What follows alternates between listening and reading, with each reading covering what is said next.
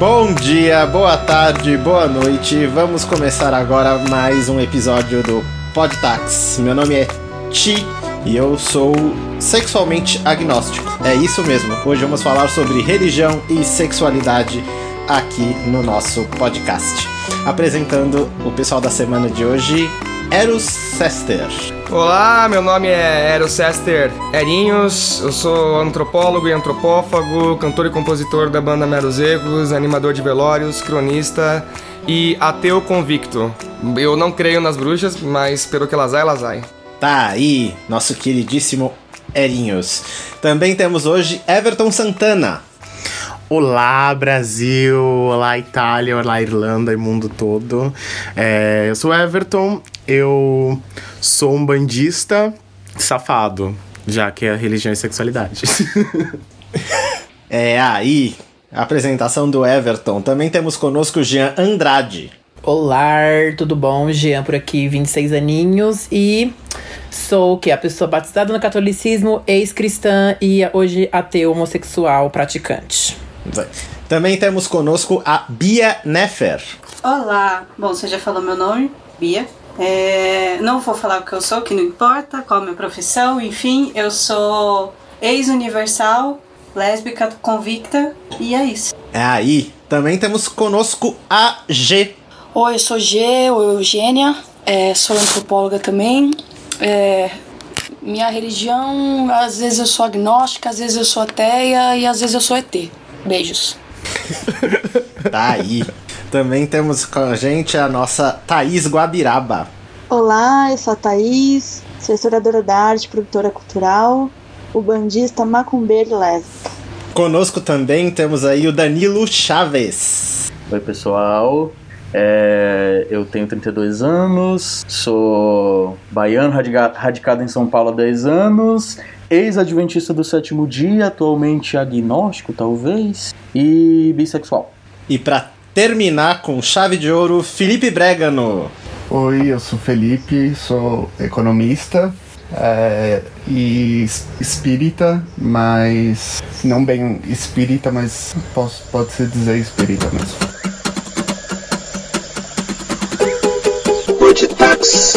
Estamos aí, então, começando o Podtax de hoje, eu te apresentando para vocês pela primeira vez.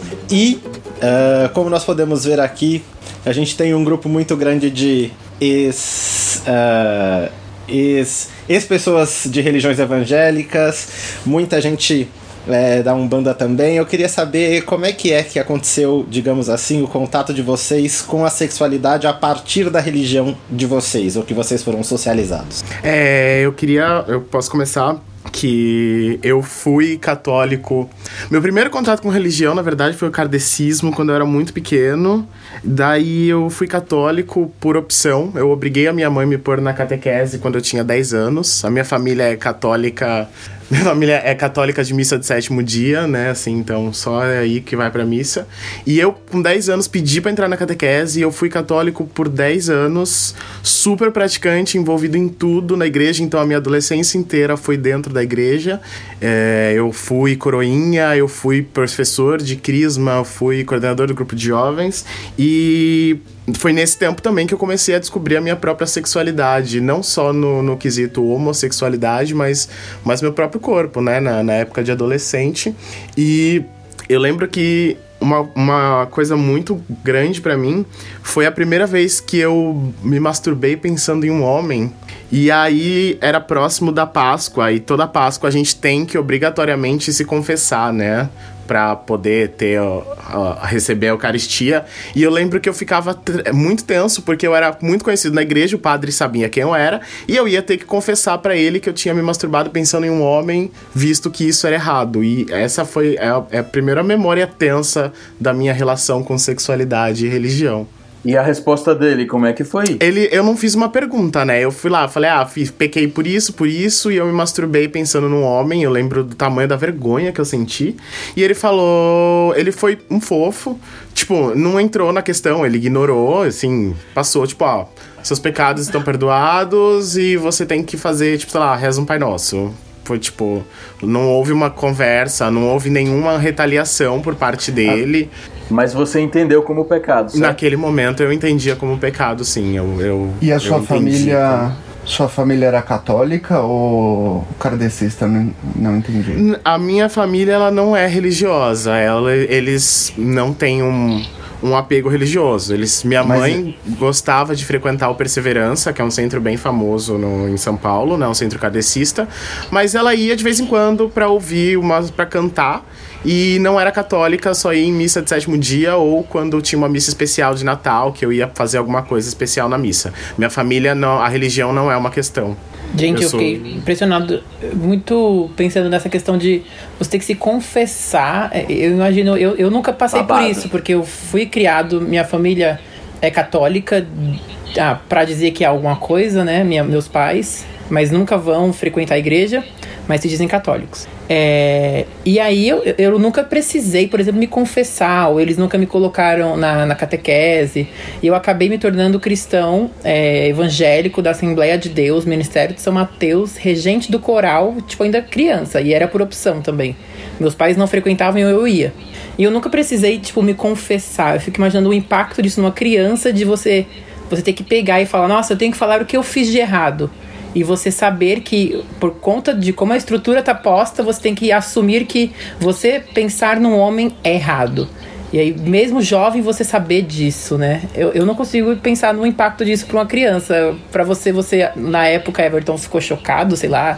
Como você lidou? Tipo, você chorou? Eu, eu, eu acho que eu choraria. Não, foram, foram semanas de estresse antes, de conto não conto, é errado ou não é, porque eu, honesta, eu mesmo não achava errado, mas eu sabia que pra igreja era errado, e aí ficou um dilema ético na minha cabeça, e eu resolvi me confessar e falar. Só que assim, exatamente após isso, eu já falei, tipo, não, isso aqui não faz sentido para mim.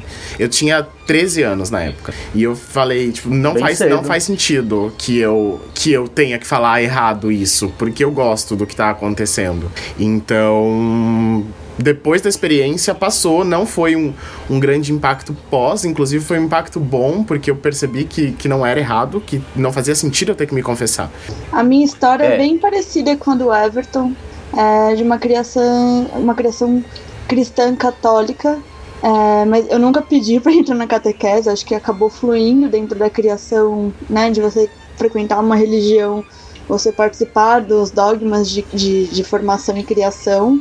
Eu abandonei é, depois que eu fiz a primeira comunhão. Eu cheguei a, a, a estudar pro, pro Crisma, mas eu abandonei porque era uma escolha entre ou você sai com seus amigos ou você vai pra catequese. Eu escolhi sair com meus amigos na época.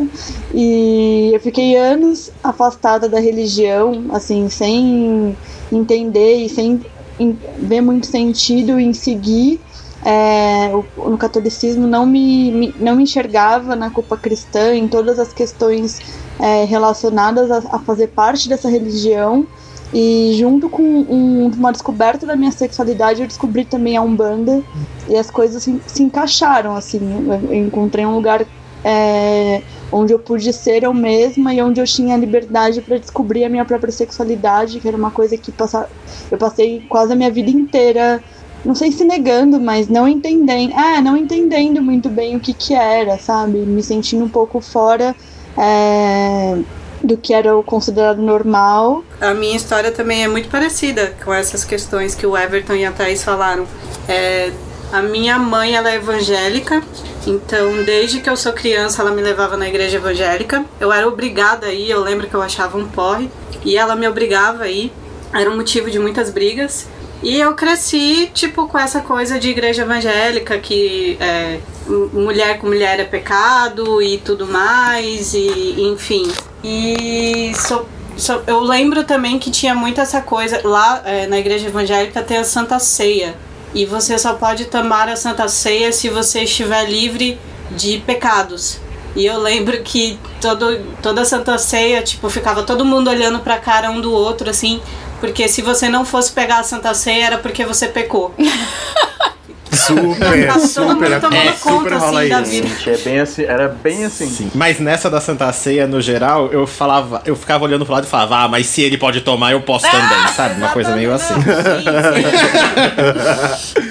sabe? Era por. Mas eu, Era, é, eu tentava. Era bem assim mesmo, mas eu era uma pessoa honesta. E eu, eu, não- eu tinha medo, na verdade, tipo, não é, não é medo, mas eu tinha um respeito por Deus. E eu, tipo, eu, mano, eu não vou desrespeitar ele. Não era nem pela, pela julgamento das pessoas. Era tipo, eu não vou. Era, um, era uma mistura de medo com respeito. Hoje em dia é respeito. Antigamente tinha um pouco de medo dessa coisa desse Deus é, que vai te queimar, sabe? Que vai mandar você pro inferno e tudo mais. E eu lembro que muitas vezes eu não ia, porque, sei lá, eu tinha saído na faculdade e tinha ido beber, sabe? Essas coisas. É, essas coisas do tipo. E eu lembro que quando eu comecei, quando começou essa coisa de da sexualidade, de tipo, de gostar de mulher, começou a ficar muito forte, começou a ficar muito insuportável, a minha questão não era com a minha família, se a minha família ia aceitar ou não, se, sei lá, julgamento e etc e tal. Porque eu- até porque eu era bem foda-se, eu era tipo a ovelha negra da família.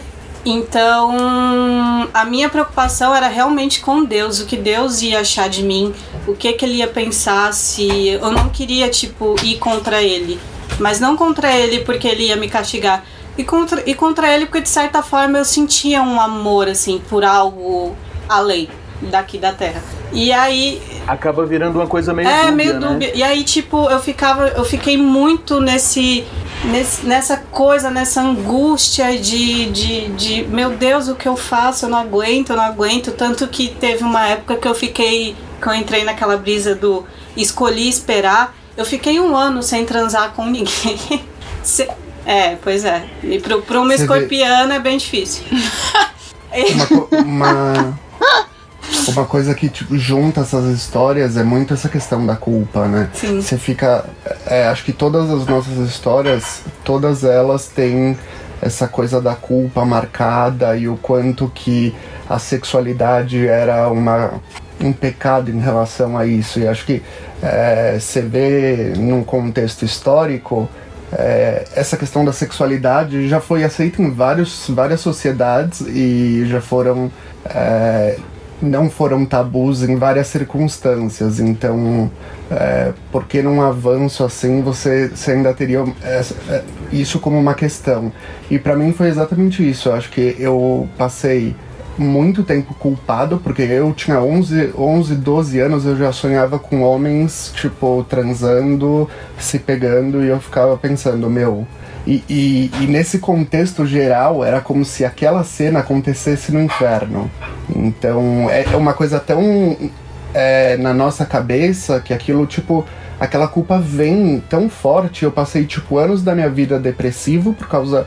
Não só por causa disso, mas eu, eu ainda também, adicionado a isso, eu tinha o medo das pessoas, de, de como eu ia ser visto.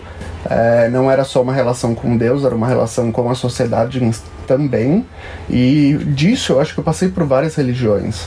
A minha família sempre foi muito, muito católica, então a culpa judaico-cristã sempre teve muito presente na minha vida, apesar da minha mãe ser uma pessoa muito pragmática. É, e, tipo, uma mulher muito mais avançada no tempo dela. Então, tipo, quando eu falei pra minha mãe, e depois de alguns anos, ela só falou pra mim: Ah, tem gay casando. Tipo, o que, que você tá aí chorando, sabe? Vai viver sua vida. Então, tipo, minha mãe tem outra outra forma de ver. Mas pra mim sempre foi, foi muito mais difícil, porque é como se aquela culpa tivesse sido pregada na minha pele. Então eu já, já passei tipo anos no centro espírita, já fui é, na, na Umbanda, já trabalhei no Candomblé, então por, por vários motivos eu já saí, então eu vejo que é uma coisa que não tá muito presa na, na questão só da religião. Tá muito presa em quem tá fazendo a religião, sabe? Eu já vi é, o mesmo, a, mesma, a mesma questão do pecado na religião, tanto no candomblé. Então já vi gente julgando a sexualidade no candomblé, já vi isso acontecer na Umbanda também. É, a primeira vez que eu girei para que eu rodei pra Yansan, é, o pai de santo virou para mim e falou assim: "Você é espada, né?" Então, O que, que é isso? porque eu rodei Yansan, é, como eu sou homem, eu não poderia receber Uma orixá um, feminina, né? um orixá feminino ou um caboclo de um orixá feminino. E na hora que tocou pra Yansan, foi basicamente eu batendo no chão e gritando e rodando. E me seguraram, porque eu não podia. Isso Então, acontece em alguns terreiros, realmente. A Umbanda você não traz orixá, mas tem é, entidades femininas, Sim. especialmente a pombagira, e tem terreiro que homem não pode receber pombagira, assim, que, que não é permitido e que não faz sentido porque as entidades elas estão um pouco além do, do, né, do- da questão do corpo. Do gênero do médium, né? Mas tem É. muito terreiro que homem não pode receber pombagira. E a parte você- humana que pega, né? Não é uma coisa da tradição da religião ou de um, Com um toda dogma que é seguido. É, é o humano que tá ali na frente que tá gerindo aquele espaço e que toma uma, um preconceito dele pra é, né, dizer como que as regras vão seguir. Gente, é muito louco, porque, Exatamente. tipo assim, eu, eu tomo. Eu tomo ayahuasca hoje. É, e eu digo que eu sou espiritualista. E todos nós temos o feminino e o masculino dentro da gente. Então é muito. Perfeito. É muito louco. Ânima e ânimo. É, tipo, a gente tem Exatamente. o masculino e o feminino. Então, sim, tipo, um homem pode girar pra Yansan. É. Que na, na linha do, da psicologia vai nisso que o, que o Dan falou, né? De ânima e ânimos. E Da Jungiana, né? É, é, é, exato, eu acho que tipo é, fica uma coisa muito questionável, né? Porque se o espírito não tem sexo, se o espírito tem uma história onde ele já foi homem e mulher diversas vezes, o espírito pode chegar num terreiro, o seu, o seu caboclo pode ser seu Exu, o seu Exu pode ser seu preto velho, o seu preto velho pode ser branco. Então, tipo, é, a religião em si, hoje eu trabalho com universalismo também, e a gente chama de universalismo crístico, mas é só um, um nome, porque trabalha com apometria, estudo de pulso quântico, então é tipo como essas coisas funcionam e a gente tem que estudar várias vertentes, da mesma forma como é, quando você vai fazer um- algum, algum conteúdo científico, que você tem que beber de várias fontes ali para tentar chegar numa conclusão. Por, por mais que você não chegue nessa conclusão, você está olhando vários pontos de vista diferentes, sabe?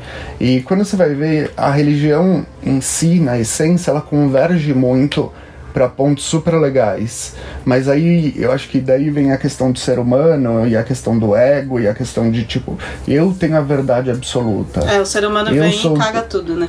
Caga tudo. Tipo, eu sou detentor disso, eu sou detentor. E daí acho que fica uma coisa bem complexa nesse sentido. E daí a gente acaba lidando com o ego do pai de santo, com o ego do pastor, com o ego de não sei quem, e não com a religião. Sim, sim, Aí você exatamente. fica preso. Eu acho que é por isso que, que nu- numa modernidade como a, a nossa, é, tem essa coisa muito do sincretismo religioso, que, que vem com essa coisa do, no- da noção de indivíduo.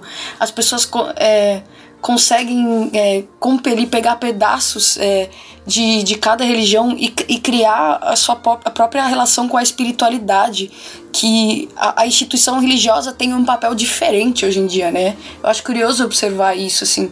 Você também tem alguma margem de escolha no sentido de poder escolher uma religião que não tem necessariamente essa pecha da culpa, né?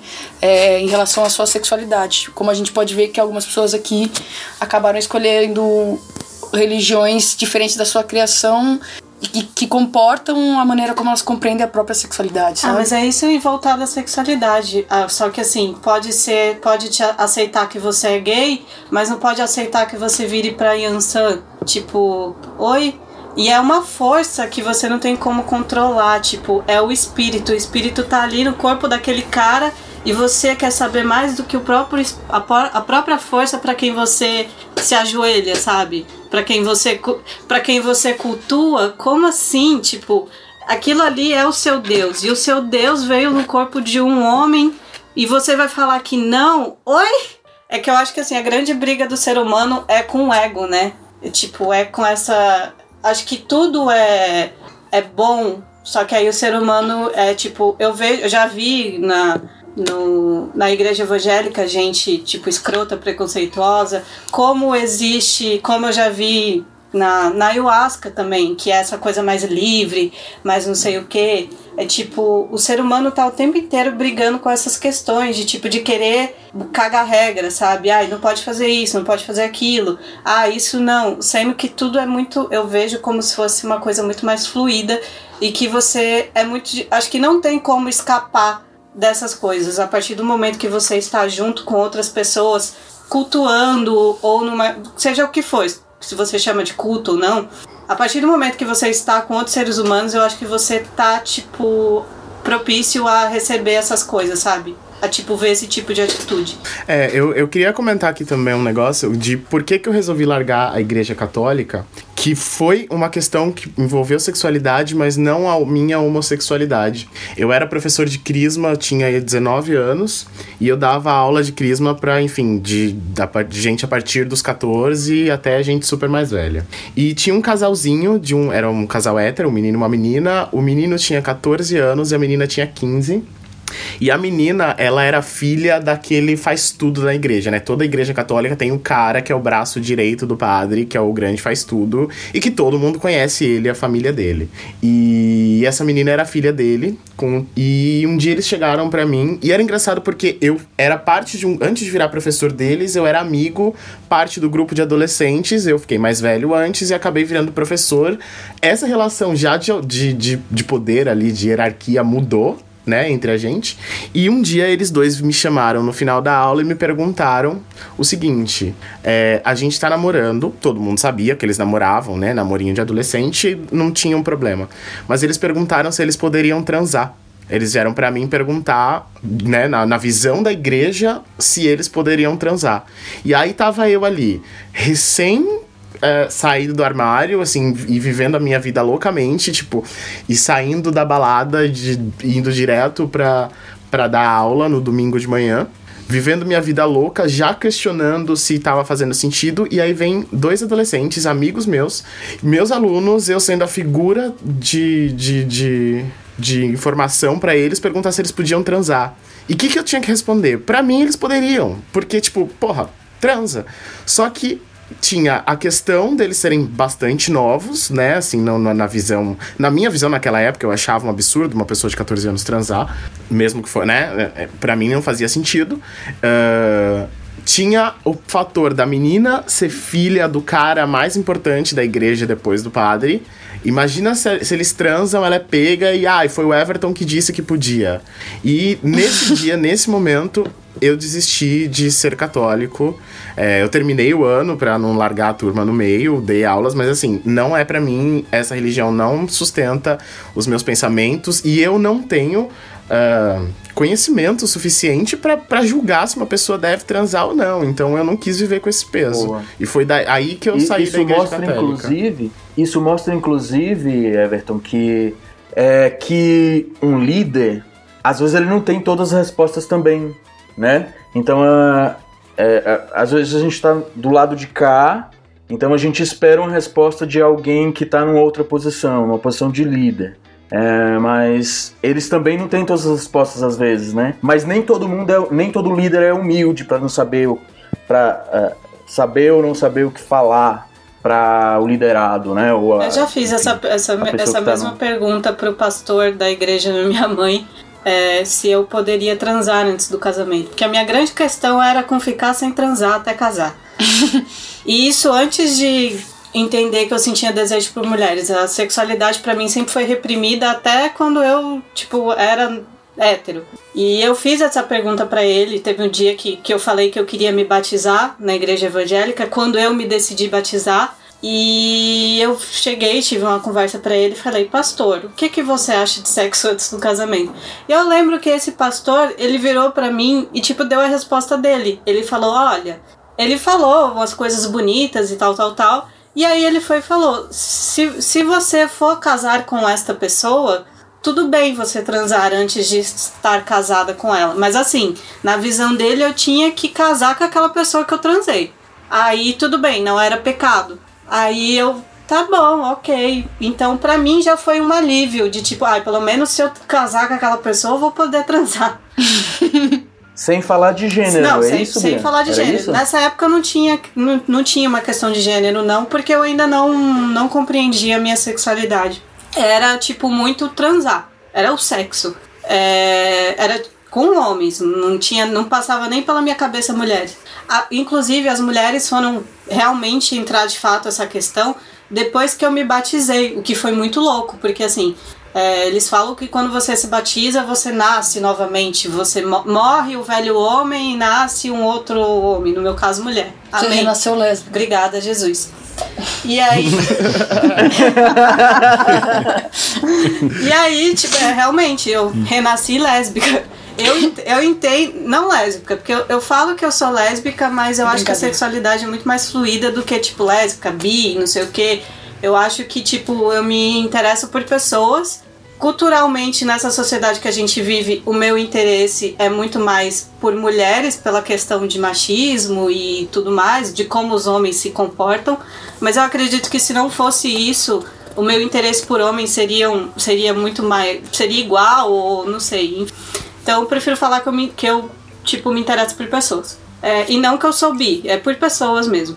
E aí, tipo, eu entendo que depois que eu me batizei, eu realmente encontrei a verdade, eu realmente encontrei o Deus verdadeiro.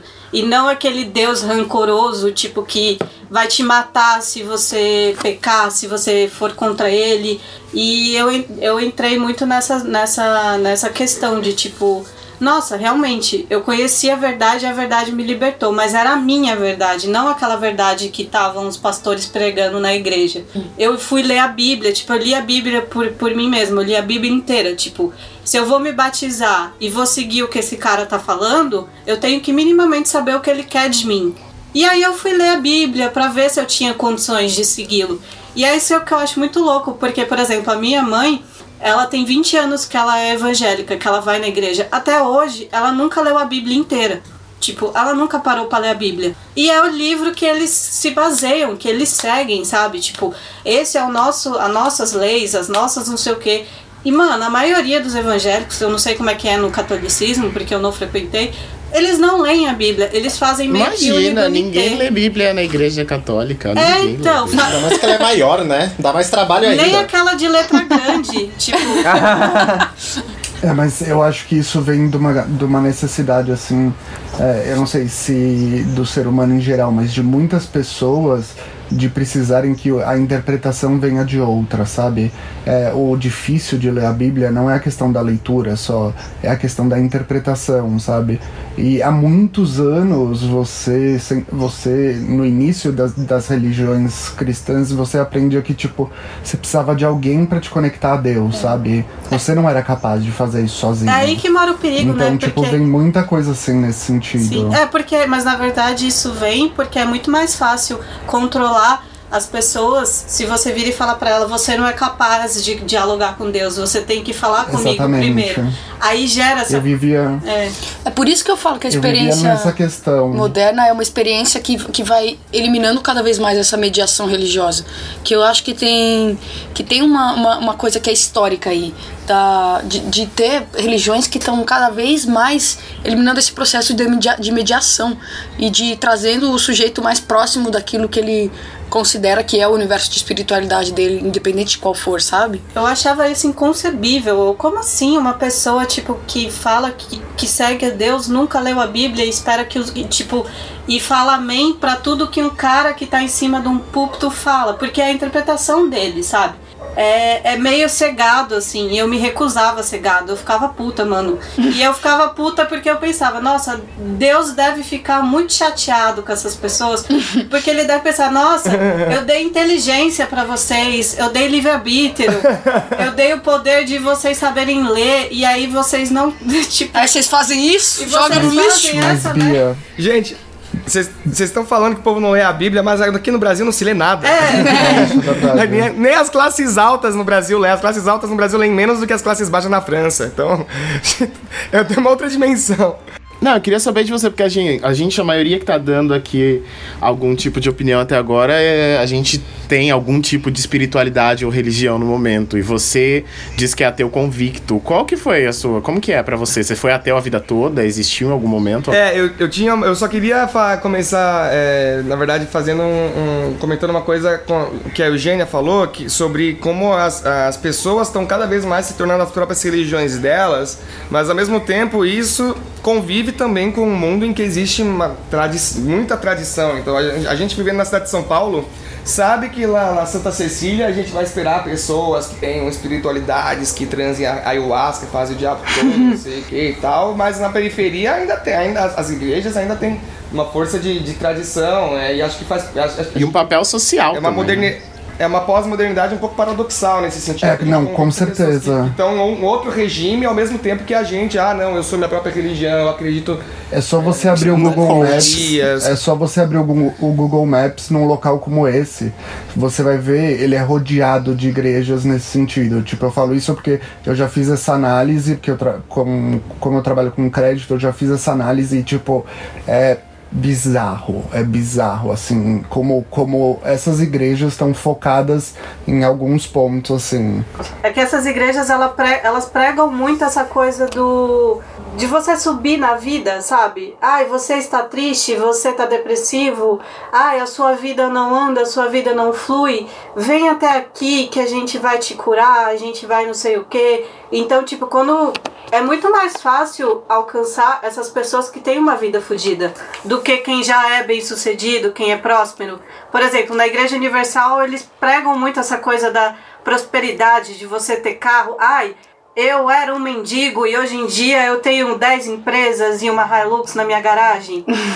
é, e assim, eles pregam muito essa coisa da prosperidade, de tipo, de, de dinheiro mesmo, de matéria. E é muito mais fácil você atrair as pessoas que estão sofrendo com alguma questão do que as pessoas que já acham que tem tudo, entende? É a mesma coisa, é a mesma lógica da- do esquema de pirâmide, né? É. Que, as pessoas acham que vão ganhar muito dinheiro do nada. É, Mas tipo- uma coisa que eu ia comentar é. Fala, fala, fala, Bia. Não, só ia fazer. É tipo, ah, vende sua casa e eu vou te dar duas. É, É, é, é bem isso. Uhum. Inclusive, 10 pilastras da, da, daquele templo de Salomão me pertence por herança. e eu vou reclamá-las. Toda vez que a gente passa do tempo de Salomão, ela fala isso. É impressionante. É que eu fico Que a mãe dela doou dinheiro pra, pra aquele empreendimento. Que rancor, Toda Bia! vez eu tenho que lidar com isso. Eu tenho rancor imenso, porque era minha herança. era meu dinheiro, tipo, era da época que minha mãe tinha muita grana e ela, eu lembro que ela fazia cheques de 10 mil reais e ela ia lá e dava. E hoje em dia ela não Meu vai me deixar Deus. nada, só dívidas. Então eu vou lá. Que dor no templo de coração, Salomão. meu Deus. Eu Nossa. tenho- é sério, me dá um ranço toda vez que eu passo lá, eu sempre lembro disso. 10 pilastras dessas são minhas. Tá tudo bem, tá? Bom, aqui a gente tá num grupo de é, bicha, sapatão e gilete, né? E é muito interessante notar como a- a- parece que a, a sexualidade, a descoberta, né? Ou a assunção de uma certa identidade sexual te- teve relacionado com a, mud- a mudança na maneira como as pessoas encararam a espiritualidade. Isso é uma coisa Sim, muito interessante. total. Parece que ninguém aqui. Ninguém aqui é de uma é da religião é, que pertencia à família, por exemplo. Todo mundo aqui fez um, um caminho é, diferente. E aí o, o- alguém, acho que o Everton tinha perguntado sobre. Porque aqui a gente está em dois grupos, né? Um grupo de, de, de crentes, maior, de pessoas que creem, e um grupo menor de céticos, né? Que são eu, o Jean e a Maria Eugênia. É, e Eu aí, também. É, é interessante. O Thiago também? Beleza. Então tá, tá, tá balanceado. é por isso que o Thiago tava quietinho também, né? E aí, é, da mesma forma que se faz essa pergunta, né? Como que uma. Como que uma pessoa se torna espírita ou candomblessista, uma banda sendo gay ou sendo ou sendo bi, também existe a, a, a pergunta de que, bom, ninguém nasce ateu num país em que ninguém é ateu, né? Ninguém é ateu no Brasil. Então, é, ateu, ser ateu é sempre tornar-se ateu num país que não é ateu, né? Então você se tornou um ateu, certo, Eros? Não, não, não, bom, tecnicamente pra mim eu, eu- eu nunca me, me relacionei com nenhuma religião, então eu não sei se eu. Eu acho que foi muito mais me assumir ateu do que qualquer outra coisa. A minha família não é uma família que tinha uma única religião. A, a- religião que todo mundo lá concorda é o catolicismo, mas num estilo não praticante, que é também majoritário no Brasil. Minha, as únicas pessoas que praticam, quer dizer, a única pessoa que pratica na minha família é a minha avó. Mas ela também é espírita e também frequenta o centro espírita. Ela vai na missa e vai no centro espírita. A minha mãe foi budista por um tempo, minha tia é messiânica e depois se converteu para a igreja batista. E eu fui em todos, eu fui levado para todos esses espaços porque eu, te, eu tinha que ter uma religião. Então, não era, meu problema não era ofender Deus, né? Toda a culpa que eu tive em relação à minha, minha sexualidade não tinha a ver com, com metafísica de modo algum. Minha culpa com a sexualidade era uma culpa social moral mesmo. É, mas eu tinha que ter uma fé. Então, para eles era meio incompreensível não ter uma fé. É uma coisa que não, não, não, não fazia sentido, né? Mas eu nunca tive um grande drama por ser ateu. Eu só acho que, eu acho que eles acham mais feio eu falar que eu sou ateu numa reunião de, de família do que gay. Eu acho que ah, eu, eu acho. Eu, me identifico eu, eu casei, né? Tudo bem ser gay, mas Meus ateu já é católicos, demais, eles, né? meu pai, meu pai chegou e meu pai falou pra mim abertamente quando eu, eu comecei a que eu saí da igreja evangélica e aí eu já me rebelei, né? Eu era regente do coral na igreja evangélica. Adoro. E eu também tinha desejos pelo pastor, gente, Adoro! história. Você Eu- canta? Ai, você canta, Jean? Não, eu era regente. Eu, eu cantava Cassiane também. Mas aí eu comecei a fazer aula de música, porque eu gostava do baixista, gente. Eu ia na casa dele aprender a tocar violão. Eu nunca aprendi a tocar violão, mas fiz várias aulas. Mas louca. eu queria ligar um ponto que é, o o pessoal comentou do tipo, é, ah, a religião é bacana, mas as pessoas estragam, né? E aí eu fiquei pensando naquela história de quem viu primeiro o homem ou a galinha. É, o homem ou a galinha. o ovo ou a galinha. É, e aí eu fico pensando do tipo, será que a pessoa ela é preconceituosa e ela estraga a religião? Ou ela se tornou preconceituosa por conta de um dogma de alguma religião? E aí, eu acho isso é bem complexo. esses É, dogmas que são criados no passado, é o por exemplo, sei lá, o pecado original. Então é muito fácil a igreja, ela, e aí eu vou tomar o, as- as- o catolicismo, por exemplo. Cria um pecado original, então ela te dá um problema, tipo, olha, você tem um problema, e aí eu vou te dar a solução. Então ela, ela cria um problema e oferece solução pra todo mundo. Sim, sim. É, verdade. e é complicado como ela força todo mundo a isso. E se você não acredita, você vai meio que vai- ser guiado pelo medo.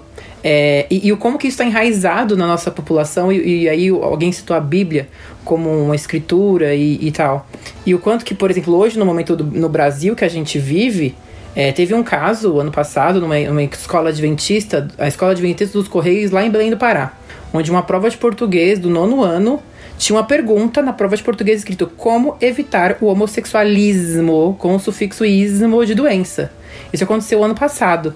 E a escola deu uma nota nas redes sociais, tipo, se, ah, se retratando muito, mas muito mal e falando que era uma escola confessional, que não sei o quê, e que ela tinha uma proposta, e é que eu tô fazendo corte do que a escola falou, uma proposta educacional de alta qualidade pautada em valores baseados na Bíblia. Então, é, é- e aí, tipo, que valores da Bíblia que a gente tá tomando como base? Porque sabe? Jesus, e aqui eu tô. Jesus virou e falou: não pode chupar piroca, né? Não, É. mas. Não, gente, mas é tipo, é, é aquela coisa de interpretação. A, a, a- o É, cabaço. com certeza. O cabaço vai lá e lê, e ele, tipo, se for assim, é, é muito louco, porque, tipo, a Bíblia, ela é complexa, tipo, as coisas que estão escritas nela. Você tem que ler minimamente com atenção, e aí você tem que pegar uma parábola que tá lá no começo da Bíblia e juntar com outra que tá no meio, e aí não sei o que. É tipo, é um quebra-cabeça. E aí as pessoas leem e dão o seu próprio entendimento, e aí, tipo, foda-se. É, é isso. Eu acho que vai bem na linha, bem na linha acadêmica, sabe? Quando você compara o que é uma teoria marxista com uma teoria marxiana. Então, tipo, o que você lê e o que você estuda e o que você aplica na prática. É, e é tipo, eu vou pegar aquilo que me interessa, sabe? Eu vou pegar, vou ler uma coisa e vou dar um jeito, transformar. Alterar do jeito que eu quero. É, vou, vou, vou fazer do jeito que eu quero. É tipo. Instrumentalizar um É, texto. a- E, a, e outra coisa, eu acho que muita gente hoje, que nem da mesma forma como a maioria de nós que crê, é, saiu de uma religião um pouco ultrapassada e foi para uma religião, uma religião um pouco mais nova, eu acho que não é por isso que a gente foi para uma religião um pouco mais nova que a gente deixa de abandonar as cicatrizes de todos esses anos. Então, o mesmo cara que vai lá e implica para você é, que aquilo não é, não é bom, foi o mesmo cara que foi criado nessa mesma religião que a gente era. Então, tipo, Isso que a gente tá falando do líder, né? é a marca que ele Ele traz tem um também. contexto, né? então, tipo, acho que é, muito hoje todas as religiões falam de uma ideia de evolução. E eu muito, eu acho que eu, eu faço um, um contraponto nisso que é, será que a gente está evoluindo ou desconstruindo? Porque eu acho que a, a, a maioria de nós teve esse contato da mudança quando a gente entrou na parte da desconstrução. Quando a gente começou a desconstruir conceitos antigos e construir conceitos novos. Então, tipo, é um desafio diário, total. Jesus, ele veio no Novo Testamento e ele meio que faz isso. Tipo, eu vou desconstruir toda essa merda aqui do Antigo Testamento.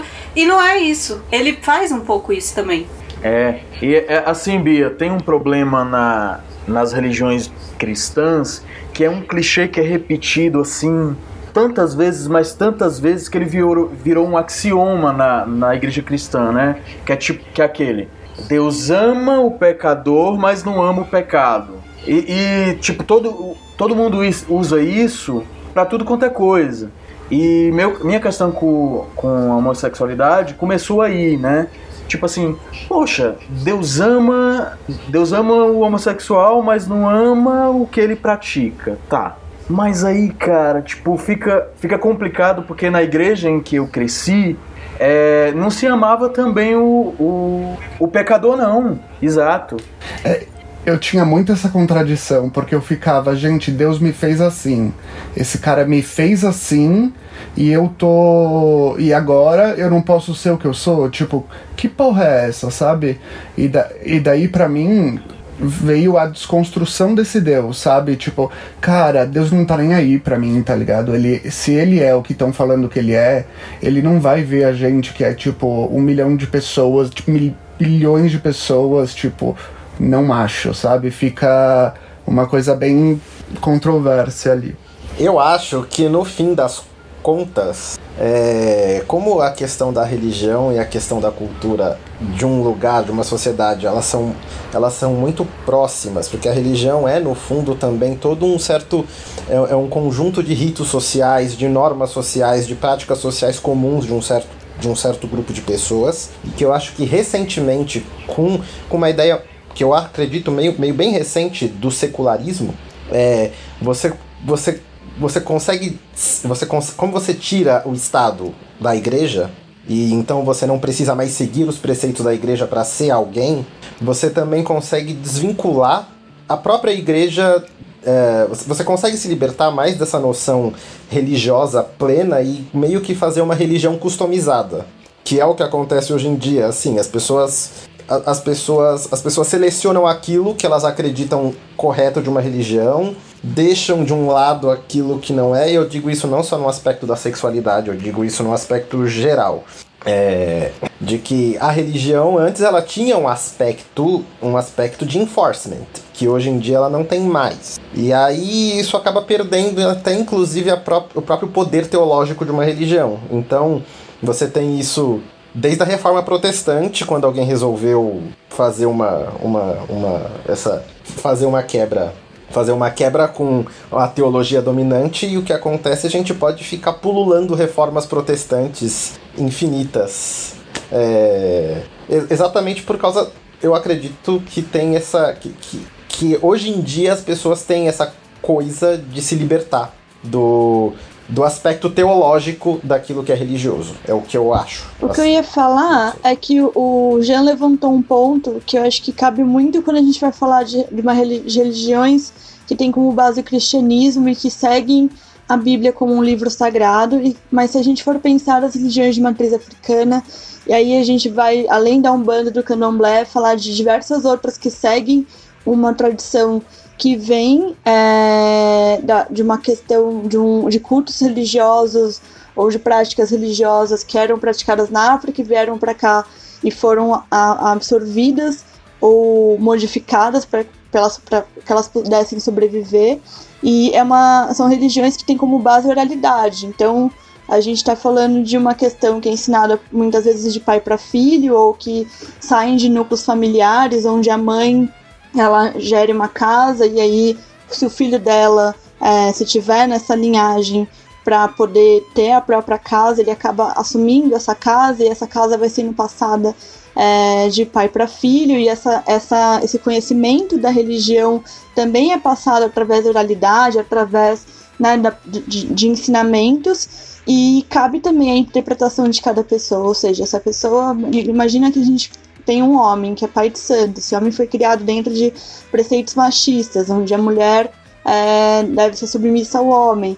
Por mais que ele entenda que na religião, que muitas vezes tem perspectivas matriarcais, ele vai assumir essa postura porque é a postura que ele foi criado. Ele vai entender que dentro da religião existe uma hierarquia onde deve se respeitar a mulher, mãe de santo, mas ao mesmo tempo ele vai se questionar ou ele vai impor as questões que ele é, acredita. Então, é, eu acho que também a gente tem que um pouco dividir, por mais que a Umbanda também trabalha com a Bíblia, ela, ela utiliza é, de alguns conhecimentos, algumas questões cristãs é, no, na, né, no seu dia a dia, eu acho que tem uma questão de, de separar mesmo, de entender o que, que é uma religião que parte da oralidade e uma religião que, que parte é, que, de preceito da, de um livro religioso como a Bíblia, sabe? Que eu, eu, eu entendo como um livro, muito mais do que um, um lugar onde estão as, ditas as regras da religião, até porque é, é, é um dos livros que é utilizado, por exemplo, no catolicismo, né? É um dos livros da Bíblia, não é o único livro. Em várias é, épocas, na Ah, verdade, não, mas né? isso que você falou só- realmente é verdade. É, eu já me atentei, por exemplo, nas lendas dos orixás, né? De tipo, de como, como por exemplo, é, tem a lenda lá de Xangô com Oxum, que ele viu ela e era, ela era linda e não sei o que. Tem um- as lendas, assim, as histórias, tem um, um, um quê de machismo, assim. Elas são meio machistas, pelo que eu já li. Isso também me incomoda, me incomoda. E assim como a Bíblia, como a Bíblia também foi escrita é, numa época completamente machista e escrota, e tiraram os livros femininos, porque. É, em várias épocas, e, e foram homens que escreveram. Então tem essas, essas questões dentro daquele livro. Então é isso, tipo, até que ponto eu posso tirar o que é bom daqui até que ponto isso já deixa de ser bom, sabe? É. Mas eu acho que exatamente esse é o ponto em que a gente chega em que, na verdade, não é, pra mim, né? Não é que a pessoa estraga a religião. A religião, ela retrata um recorte da sociedade em algum momento. Então, olhando, por exemplo, a Bíblia, e pintando ela como tese à Europa, escrita na Idade dos Metais, então ela retrata uma população que gosta de escravidão, que gosta de machismo, que gosta de é, homofobia. Eu- eu- eu- E isso não digo a população como um todo, mas o que a cúpula ali daquela época, ou seja, quem detinha o conhecimento, quem podia escrever e quem queria gerar a sociedade, queria. E para eles isso era bom, porque se eles têm uma religião que fala pode ter escravo, então maravilhoso, tô, tô permitido por Deus. Ou não quero que tenha homossexual, porque sei lá. E aí, eu- isso agora eu tô supondo. É, porque para eles, eles percebem, ah, homossexual não reproduz, não gera pessoas, e eu preciso de muita gente para produzir o que eu quero. E uma pessoa que não reproduz, ela só não, não gera mais, mais nada para mim, não vai me gerar riqueza. E aí, para eles, então, vamos criar algum tipo de preceito religioso para que a gente consiga controlar a população. E, por exemplo, isso era a visão na parte da Bíblia. Mas talvez nas religiões de matriz africana, a homossexualidade era ok. Mas lá ainda tinha o machismo. Então você vê traços de uma religião em que ah, o homem não pode incorporar um espírito feminino. E você pode, inclusive, sair da parte da sexualidade. Na verdade, ainda envolvendo sexualidade, mas no hinduísmo, na- no conjunto de práticas que formam o hinduísmo, a gente tem as castas. Então, ah, se você é dessa casta, você não pode se relacionar com esse grupo, esse- essa outra casta. Então, cada grupo de pessoas vai eh, moldando. A, a sociedade, na verdade, cria religião. é, e aí, minha opinião, né? é, Eles criam a religião para moldar a sociedade ao, ao- ao- aos olhos de quem está no poder e quer a hegemonia cultural. Ah, quando eu falo que, tipo, ah, as pessoas estragam a religião, na verdade, é, é, usei a palavra meio equivocada. Não é bem a religião. É que eu acho que as pessoas que acabam estragando essa. Por exemplo, algo que você tenha uma divindade, por exemplo, que, que te faz bem, que pode te fazer bem, mas aí a, a, vem as pessoas e cagam regra em cima desse desse espírito ou dessa força que te faz bem, que te traz coisas boas, sabe? Olha, eu acho que não por causa de religião, mas por causa de alguns aspectos morais que tem a ver com a- a- essa coisa da- de, de trazer a religião arraigada. Então, por exemplo, eu só eh, estou em relacionamentos que são abertos, né, há alguns anos, porque eu já entendo que existem relações é, abertas. E, e algumas vezes você via como algumas, algumas pessoas deixavam de ficar comigo porque elas achavam aquilo imoral e, e traziam uma certa carga de culpa que certamente tem fundo religioso, sabe? É, já passei por Mas, isso mas também. especificamente por causa da religião, porque, por exemplo, eu tenho amigos que eles escondem serem umbandistas pelo, pelo preconceito que é a Umbanda, que tem com a Umbanda ainda na sociedade. Então eles não contam. O meu padrinho mesmo, ele tava namorando e ele demorou muito tempo pra contar pra namorada dele, que hoje é a esposa, que ele era um bandista com medo dela terminar com ele, porque ele vi- viveu a família, ele é um bandista de família, né? E viu muito preconceito com a família. Então ele tinha medo de contar pros amigos, tinha medo de contar é, pra namorada. E aí, essa comigo nunca aconteceu diretamente, ah, mas teve uma pessoa que já ficou com medo de eu fazer macumba pra ela se ela terminasse comigo, assim, pra esse cara. E tipo, e eu soube Sua por cara, outros Everton, que, que a pessoa que a pessoa fez esse comentário, assim, e direto rola umas piadinhas, tipo, ah, vai fazer macumba pra conquistar não sei o quê, né, pra pegar essa pessoa. Eu já tive algo parecido, mas foi ao contrário. É, por exemplo, na igreja evangélica tem muita coisa assim, o seu varão, o seu escolhido. Só existe uma pessoa pra você. É, e aí eu lembro que eu tinha muito medo de me casar com algum cara equivocadamente e aí depois descobrir que ele não era o meu varão. E tipo, e aí. e aí eu amo tinha essa muita. palavra. Varão valoroso. Varoa. Varoa eu acho também. Eu gosto de varoa. Eu tinha Varoa. muito medo de. Porque aí a minha mãe falava muito isso pra mim. Se você escolher errado, se você casar com um cara que não é o cara que Deus escolheu pra você, você vai sofrer. Você vai passar, você vai passar maus bocados, você vai ter a mesma vida que eu tive. A mesma vida que ela tive é tipo apanhar eternamente do marido e ter uma, enfim. E aí É muito uma projeção dela em você. é, né? e eu, e eu morria de medo disso. Então, tipo, eu, eu namorava um cara que eu era louca por ele, apaixonada. E aí, tipo, eu tinha muito esse medo de, meu Deus, eu não posso ir contra Deus. Se, se não, eu ficava querendo ter essa, essa confirmação. Eu lembro que eu pedia assim pra Deus, Deus, me fala se é ele. Me diz, me dá um sinal. E é, Arrasta o copo. Se for esse varão, arrasta o copo, Exatamente. Deus. E aí eu lembro que eu lembro que quando tipo eu não tive a confirmação que era ele, eu fiquei muito triste, desolada e eu eu meio que quis me afastar dele. Ele era bem escroto, bem abusivo. E eu não quis. en- Enquanto ele era abusivo, eu ainda queria ficar com ele. Mas aí depois que, eu, que Deus falou que não era ele, aí eu comecei a querer não ficar mais, sabe? Você vê a loucura que é. Você joga a- as decisões que você deveria fazer na mão desse Deus, né? É, Deus me mostra o caminho, né? Tipo, como se eu não fosse apto o suficiente pra achar o caminho. Você pode envezar esse caminho, né? Assim, em vez de perguntar, Deus, mexe esse copo se fosse varão, fala, Deus, não mexe esse copo se fosse varão. mas é que aí é mais fácil. Não, também. O mundo é dos espertos. É, mas eu lembro Sim, que eu ficava sim. com medo da porra de ir contra esse Deus. De tipo, até em questão profissional, de tipo, ai, será que essa é a faculdade que eu devo fazer? Será que eu tô indo por esse caminho? Esse é o caminho que Deus quer? Eu morria de medo de não ir pro caminho que Deus queria pra mim, assim. Tanto que minha mãe, quando eu saí de casa, ela, eu saí de casa com ela praguejando, falando que eu tava indo pro inferno, que eu tava indo pra lama, que esse não era o caminho que Deus tinha pra mim. E eu saí com o cu na mão de casa. E era um dos motivos de eu não, de eu não ter tomado essa decisão antes. Porque eu tinha muito medo de, tipo, de estar indo pro inferno, sabe? De estar indo pro caminho que ia me levar pro inferno. E aí isso me prendia numa situação abusiva e bosta dentro de casa. Tipo, me prendia num ambiente tóxico, que era horrível morar na casa da minha mãe. E eu não saía Eu de lá por causa disso. Eu sentia muito isso, parece que eu, eu, fica, eu fiquei muito tempo congelado.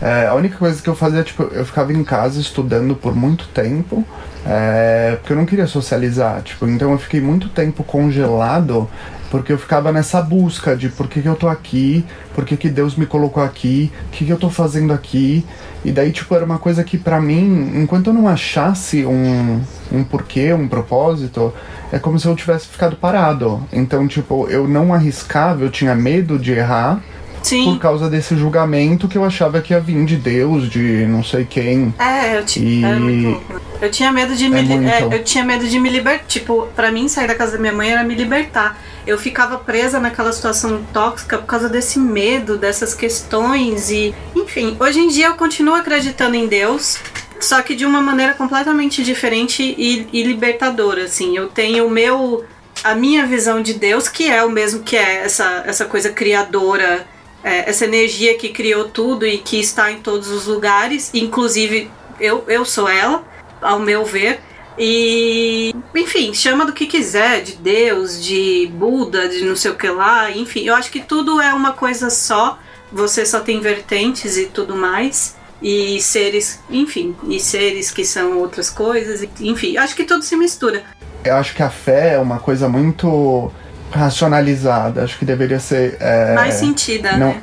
É, exa- é tipo, qual, qual que é a intenção, sabe? Eu vou ter só uma fé cega ou eu vou realmente questionar aquilo que está sendo aplicado para mim, sabe? É a mesma coisa que numa questão científica, quando você vai para uma aula, quando você vai para um e tem um professor lá colocando a ideologia, uma, uma um certo ponto de vista, tipo, é, acho que cabe muito um papel nosso crítico sobre essas questões, sabe? Você não viver baseado no que aquela pessoa disse para você fazer. É, é isso, foi, é, foi isso que eu quis dizer quando eu falei da história de ler a Bíblia. É tipo, você tem que questionar, você tem que saber o porquê. Ah, mas por que esse cara tá dizendo isso e eu vou ter que dizer amém pra ele e baixar minha cabeça, sabe? É, é isso. Eu, eu vejo como, como uma, uma, uma burrice, assim, uma, meio que uma ignorância muito louca. Como assim eu não vou questionar? E você deve questionar tudo a todo momento, inclusive Deus. Enfim, eu falei demais e eu tô indo, adeus. Por falar em Deus a Deus. É, eu tenho uma pergunta pra fazer Fiquem pro, pro Thiago e pro. Respeito os ateus. Pro Thiago. Fica. É, fique com Deus, mas Deus não existe. Uma pergunta pra fazer pro, pro Thiago, pro Jean é, e principalmente pra Maria Eugênia. Ô Maria Eugênia, eu tenho uma pergunta pra te fazer, que é a seguinte: eu. eu bom, a- a- terminando a minha história, no final das contas eu fiquei ateu, porque eu fui levado em vários lugares e quanto mais eu era levado a esses lugares, mais eu tinha certeza absoluta que aquilo não fazia sentido pra mim e tal. Eu quero entender como você ficou ateu, ateia. Ou agnóstico, ou agnóstico. Agnóstico. Ou pós-agnóstico. ET gnóstica. É, eu tenho uma história de formação que é, é- é, assim, desde os dois anos eu até mais ou menos uns 9, 10, eu eu estudava numa num colégio de freira, né? E era um colégio de freira particularmente rígido, né? A gente brincava que era um reduto da Idade Média, assim, porque é, porque eles diziam pra gente que não podia, mulher não podia usar calça, que, que a gente não podia assistir televisão porque era coisa do capeta. E eles mandavam cartas pra minha mãe pedindo pra ela acreditar no inferno e tal. Então era um lugar muito louco. Tipo, a gente fazia educação física, a gente fazia educação física de saia com uma com shorts por baixo, as meninas, né? Aonde isso, G? Era um colégio Eles mandaram uma carta pra sua mãe acreditar no inferno. Exato. Eles pediam Gê? ela acreditar no inferno. Era, era um colégio de bairro que, que ficava, tipo, na esquina da casa da minha mãe, assim. Então, quando eu era pequena, ela me botou lá, porque ela achava que eram freirinhas fofas e que iam cuidar muito bem de mim. Mas aí eles começaram a ficar cada vez mais extremos, extremos, extremos. E.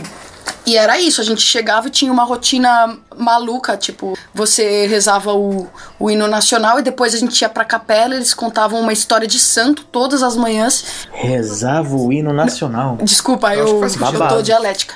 É, a gente cantava o hino nacional, depois ia pra capela, porque a escola tinha uma, uma capela, e aí depois a gente tinha as aulas, e era tipo um colégio super forte também.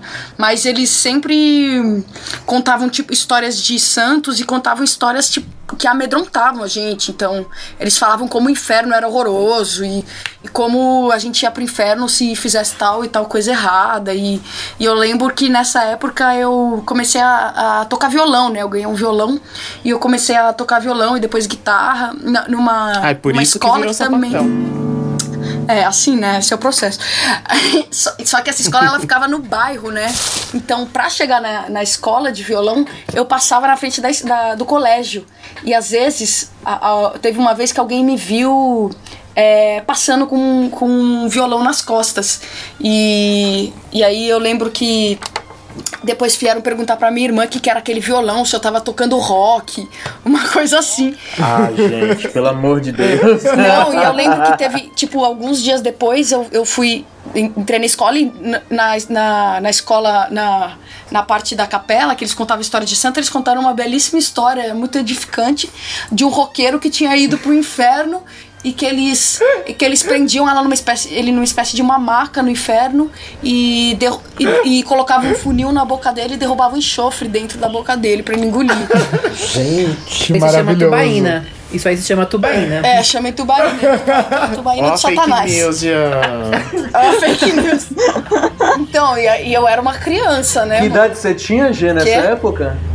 Que idade você tinha mesmo Ah, época? tipo, isso aí eu devia ter uns 8, 9 anos. Gente, Aí é o seguinte, a Eugênia ouviu essa história e falou assim: ah, então tá bom, decidiu, decidiu ser lésbica até ir roqueira, porque ela quer ir pro inferno. Tomar enxofre no funil. Essa é a moral da história, né, mano? Mas, enfim, foi uma experiência tão intensa e bizarra. E, tipo, até porque a escola tinha vários podres muito sinistros que não, não cabe aqui falar.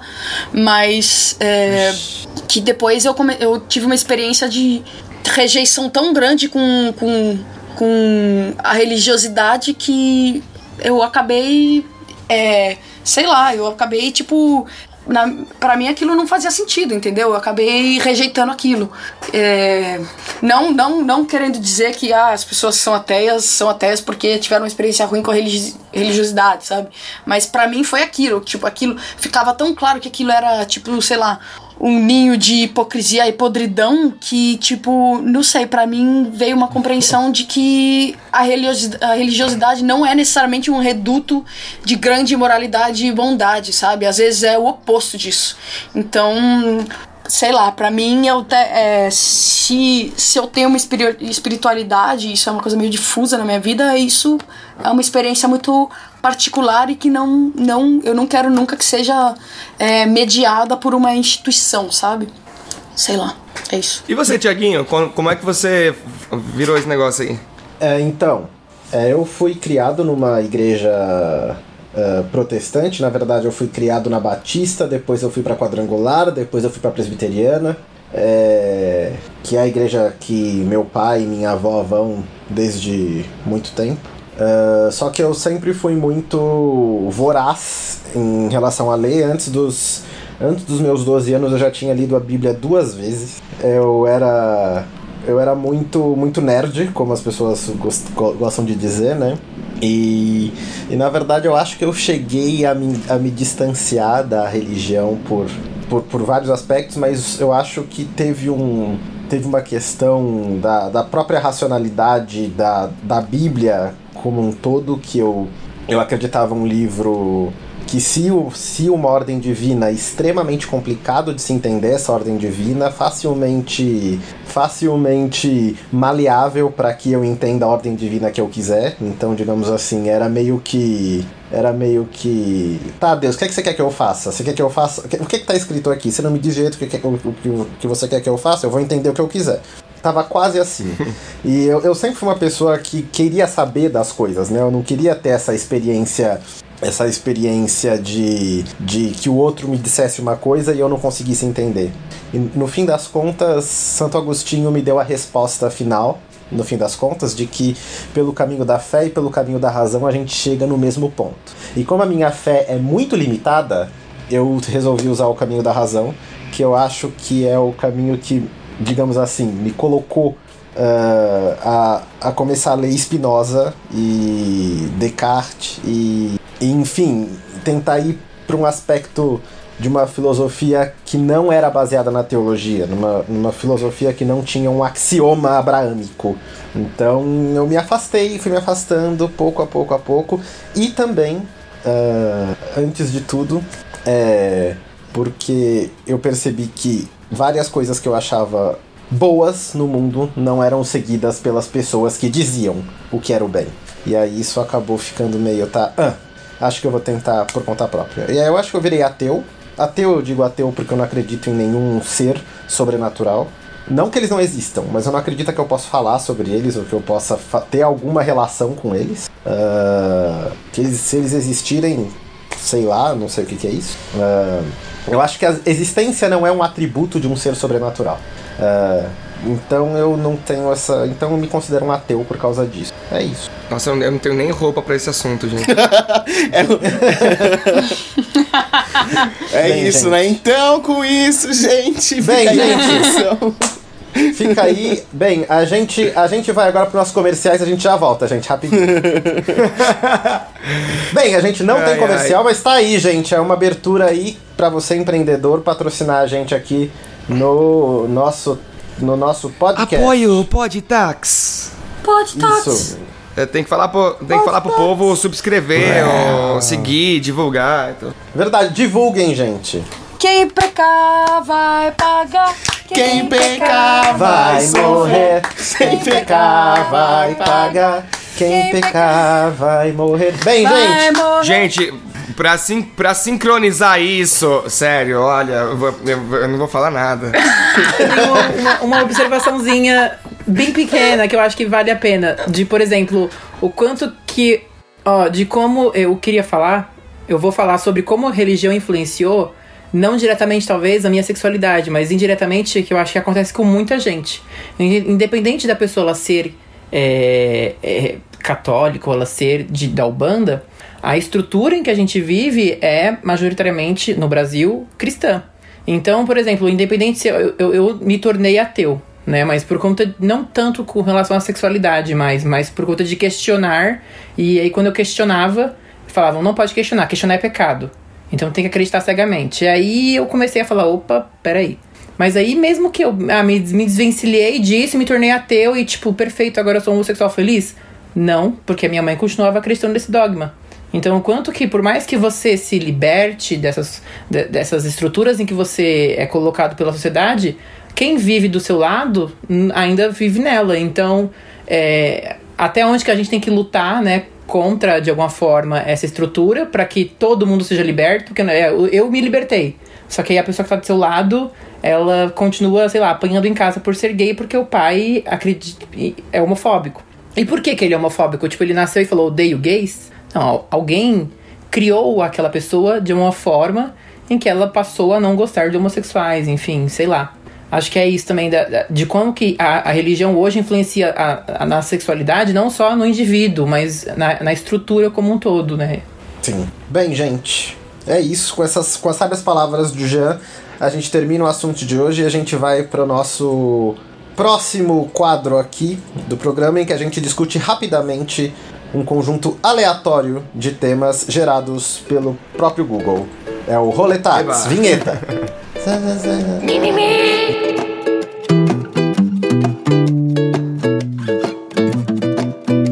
Bem, depois da vinheta, eu vou rodar aqui as palavras e a gente vai fazer uma discussão muito breve, mas muito profunda sobre esses pontos. E a palavra são. Tan, tan, tan. Igreja, bombeiros e descobrir. Vamos lá, gente. O que vocês têm a Nossa, gente, isso? que perfeição essas palavras. O bombeiro vai apagar o fogo, né? Ah, ué! Verdade! Apagar o fogo na igreja. Que na verdade muita gente aqui deve ter feito. 500 graus de puro fogo Depois santo. que pegou fogo poder. lá na Catedral de Notre Dame, eu descobri que era um grande ponto turístico. Olha, na, numa igreja evangélica, um bombeiro ir lá apagar o fogo tá errado, porque lá eles gostam que pegue fogo mesmo. É um, uma- é um, um sinônimo de, tipo, tá pegando fogo no culto. É uma coisa boa, verdade. não é ruim. Não chamem o bombeiro. Pegando Eros, fogo, você é bicha turista? pegando fogo, pegando fogo conhecia. no meio da igreja. Eu lembro muito bem dessa música. Saudades. Ai, Não, tem bonita. muita música de, de fogo mesmo com, com- na, na igreja. 500 graus, gente, o hino. Só, só a Cassiane já fez um, um, um- Cassiane, querida. A Cassiane já deu trabalho pra muito bombeiro nesse mundo, né? Saudades. Bem, gente, obrigado Segunda, por tudo. segundo Agora- roletax, segundo roletax. Quê? Tem que ter segunda rodada de palavra, eu quero. Eu quero. Beleza, eu faço uma segunda palavra. Um, dois, três e já. As palavras são cicatriz, caracol e crescer. Uou. Eu acho que o Eros tem que falar sobre isso, porque ele está com uma cicatriz na cara, pra quem não sabe. Cara, ontem. Ontem eu, eu levei uma pancada na cabeça que vai gerar uma cicatriz, então eu me deitei no chão, em uma posição parecida com um de caracol, e eu esperando crescer dentro de mim a paz espiritual que vai me levar pra redenção. A paz espiritual do ateu, né? Olha, eu- isso, isso é uma narrativa fictícia, fictícia, me deixas. Me deixa ser Acho Patrícia. justo. A sua cicatriz tem uma forma de caracol, Eros? Ah, eu vou crescer minha mão na sua cara se você continuar com isso. O caracol se esconde dentro da casca pra esconder o- o- a cicatriz do Ares, é isso que eu entendi? E aí ele Nossa. cresce e Deixa vira minha uma cicatriz em paz. Gente. Vou ter que apagar com fogo aí, cicatrizar isso Na igreja. Amém. Seis palavras a gente conseguiu fazer hoje. Muito bem. Pra finalizar, eu queria deixar agora com a nossa querida Guabi pra ela fazer o nosso cantinho cultural. Vamos lá, Guabi. Desculpa.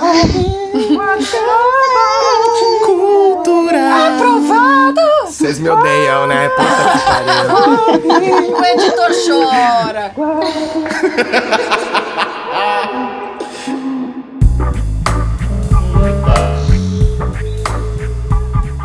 Oi, gente, tudo bom? É, Hoje no Impacto Cultural, seguindo a temática de religião e sexualidade, é, a gente passou por uma extensa pesquisa essa semana, de várias referências é, sobre o assunto. E novamente no cinema a gente tem é, diversas é, abordagens né, da- dessa questão da sexualidade e da religião. É óbvio que a gente vai por um viés que está relacionado com a nossa sexualidade, então a gente tem é, muitos filmes que tratam da questão LGBT, e eu vou citar alguns deles que valem a pena a gente conhecer. Um deles é o Boy Raised, Uma Verdade Anulada, que pelo que eu entendi tinha sido cancelada sua estreia aqui no Brasil, mas é, é possível de assistir em alguns programas de stream. É, ele trata dessa questão da cura gay, e não é o único filme que trata nessa linhagem, a gente tem alguns outros filmes que vão é, tratar dessa questão de uma cura gay, como o mau exemplo de Cameron Post e Prayers for Bob. E a gente tem alguns outros filmes que tratam da questão da religião, não de um ponto de vista único, mas é, também tratando de como que a religião ela permeia essa questão da culpa, ela permeia essa questão é, da decisão, de- dessa questão do reconhecimento é, das pessoas como lésbicas ou como gays. E, e a- fugindo um pouco da questão do cinema, eu queria é, falar de duas questões relacionadas na arte. Uma é a arte do Leon Nilsson, que vale muito a pena conhecer. É, ele foi contaminado, ele era gay, ele foi contaminado com o vírus do HIV. E na fala dele, né, ele foi contaminado nos anos 90, na fala dele, ser gay era comparado a ser judeu na Segunda Guerra Mundial. E eu acho que é um artista muito importante para a gente entender como que a questão da religião e como se, colo se colocar é, abertamente como homossexual, ele per permeia também o trabalho artístico. E eu queria fazer um convite para todo mundo que é o Museu da Diversidade de São Paulo vai abrir amanhã uma exposição online chamada Quarentena. E eu acho que é importante a gente estar é, de olho no, no, no que, que esse museu e no que que está sendo é, promovido em relação a, a essa temática. Amanhã, dia 25 de maio de 2020, vai estar aberto no, no, no site do museu, mds.org.br. É isso por hoje. É isso, gente. Muitíssimo obrigado, Guabi, pelas indicações.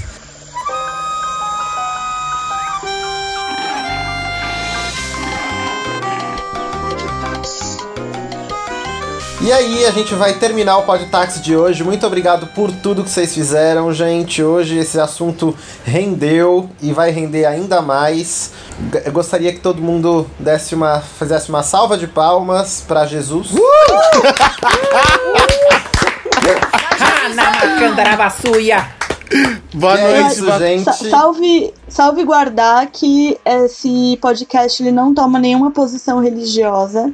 Né? Todos aqui que participaram vieram com as suas experiências de vida, mas isso não quer dizer que é, essa é uma posição meu Deus do é melhor que o podcast. seu. Isso, que o nosso podcast é livre, ele é aberto e a gente está aqui para tanto discutir quanto receber diversas opiniões e diversas pessoas que sigam suas religiões. Eu acho que toda crença ela tem seu ponto positivo, não importa se isso está atrelado a uma religião ou não. É isso que eu queria acrescentar. Arrasou. É isso mesmo, gente. Sensata, maravilhosa. Acrescentamos aí que, a- o que, que esse podcast não reflete necessariamente a opinião dos seus, de todos os seus participantes. E Axé. também de tudo, né? Mas, Axé. Enfim, gente. Até aí a nossa, o nosso próximo episódio em que a gente vai falar sobre angiospermas. Existem ou não? Beijos a todos, gente. Tchau, tchau. Fiquem com Deus. Fiquem com Deus. Obrigadão por tudo. Uh! Fiquem com Deus, mas Deus não existe.